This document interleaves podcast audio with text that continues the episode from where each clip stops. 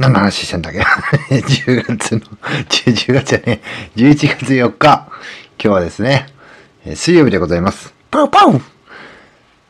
えー、大木社長の独り言。いやー、ちょっとね、テンション上がってますね。あの、銀ちゃん、えー、ちょっとね、すいません、慣れ慣れしく呼ばさせてもらいますが、銀ちゃんのね、えー、ちょっとノートを、えー、購入して、えー見させていただきました。いやー、ほんとなんかね、あのー僕なんか改めてね、ちょっと原点に、えー思い出したというか、あの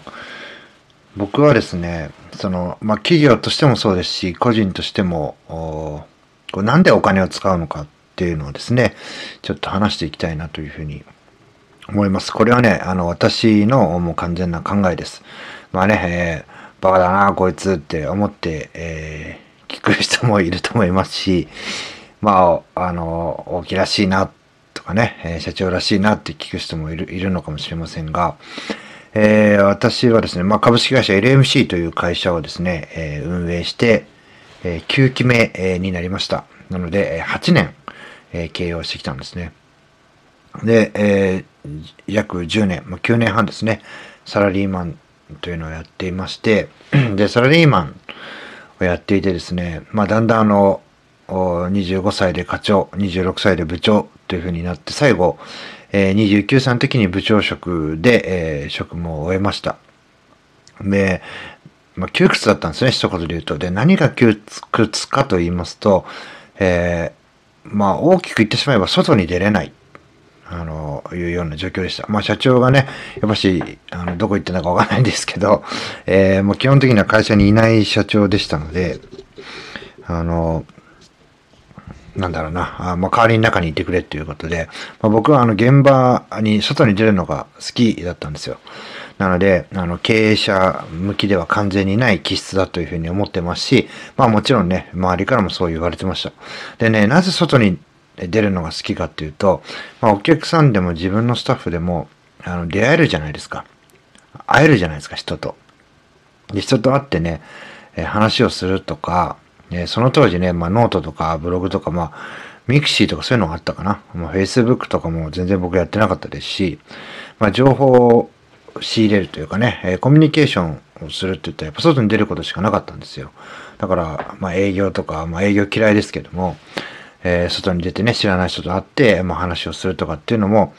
まあ、あの、刺激ですよね。それは知ってることであれ、知らないことであれ、例えばその人のね、表情とか、思いとかっていうのをね、感じ取った時に、刺激を受けますよね。こう、暗い気持ちがパーッと晴れていくような。なんかそんな感覚がね、忘れられなくて、えー外に出ていたなということを思いまして、でもっともっとね、えー外に出て、えー出てみたいなという思ったのも、起業した、もう本当にたくさん理由があるんですよ。起業した、した理由っていうのは。まあ、その中の一つは、やっぱり外に出たい。えーというのがありました。でね、えー起業して、えーまあ、つい最近ですけども、まあ、外に出るというのが、外出をするということだけが、外に出ることじゃないということを自分の中でこう知ったんですね。例えばこうやってラジオ、ヒマラヤとかね、こうヒマヒマラヤのパーソナリティさんと言葉を交わす。まあ今で言ったらツイッターでね、DM なんかもそうですし、ツイートの中でもコミュニケーションを取る。自分以外の誰かと文章なり言葉なりで会話をすることで、外に出ると。そういうことがね、僕本当にこうしたかったことなんですね。で、そのためにですね、お金を使う。で、えうちに閉じこもってですね、いいことがないということを分かっていながらも、やっぱしね、外に出れない人たちっていうのはたくさんいて、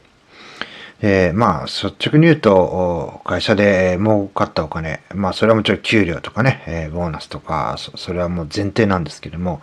え税金を払うとかね。で、それ以外で、え残ったお金とかってどうするのかっていうと、出会うことに使ってました。えーそうすることでですね、え会社が伸びていったっていうのは、これはうちの会社で言うと間違いのないことです。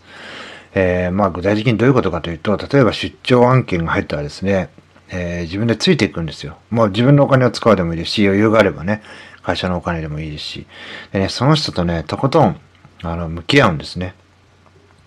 で、自分は今37歳、まあ、今年38歳になりますけども、まだまだね、えー、株式会社 LMC での役割、えー、役目というのが代表取締役なだけであって、それがね、高尚な人間かって言ったらね、そうではないというふうに自覚しています。なので、自分より年上の人、自分より下の人でも、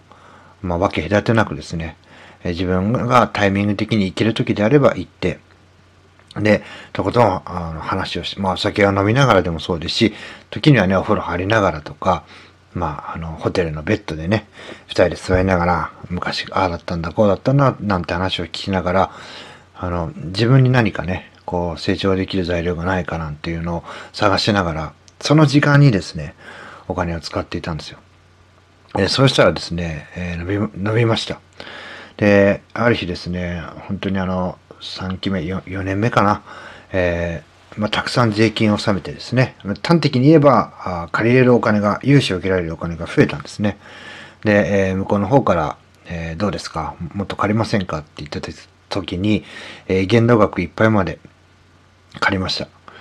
えー、1000万以上のお金を借りました。で、えー、借りたにもかかわらず1年後には倒産しそうになってたんですね。でね、何にね、使ったんだって言ったら、もちろんね、それはあの、現場に動くための車を買ったりとかっていうのももちろんしましたけども、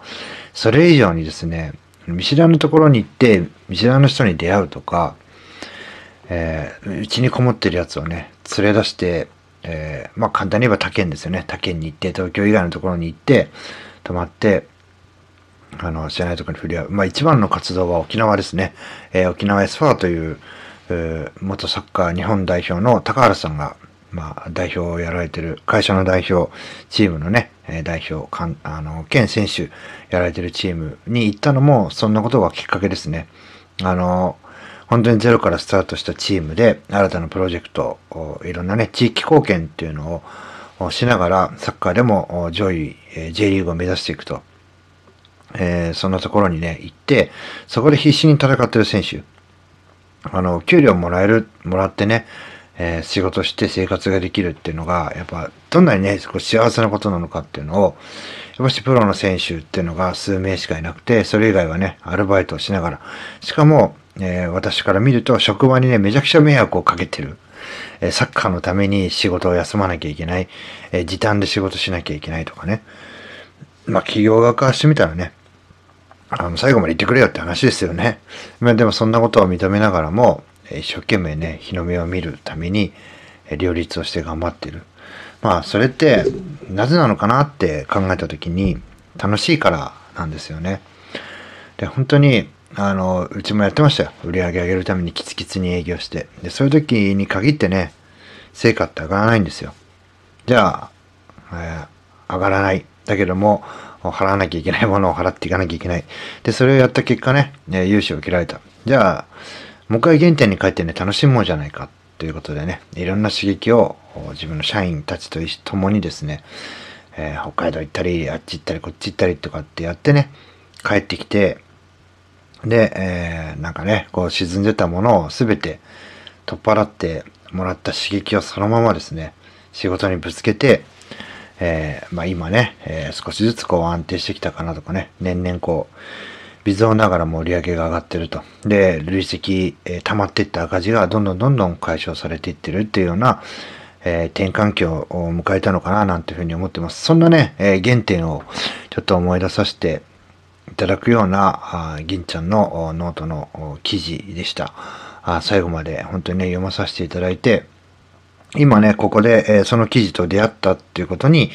え、何かしら意味がある。で、その意味をね、僕も毎日楽しみながら探してですね、これだっていうものがね、え、これだったんだっていうものが見つかったらね、またね、ぜひ、あの配信で話をさせていただきたいなというふうに思います。まあね、ちょっと、えー、銀ちゃんのね、えー、ノートには反するようなあ時間を多く喋ってしまいましたが、えー、最後まで聞いていただき、ありがとうございました。ぜひね、皆さん、あの、お金うんぬんとかそういうことではなくてですね、読んでいただきたいなというふうに思います。銀ちゃんのノート、ぜひ読んでみてください。僕はね、すごい、あの、ありきたりな感想ですが良かったです。ありがとうございました。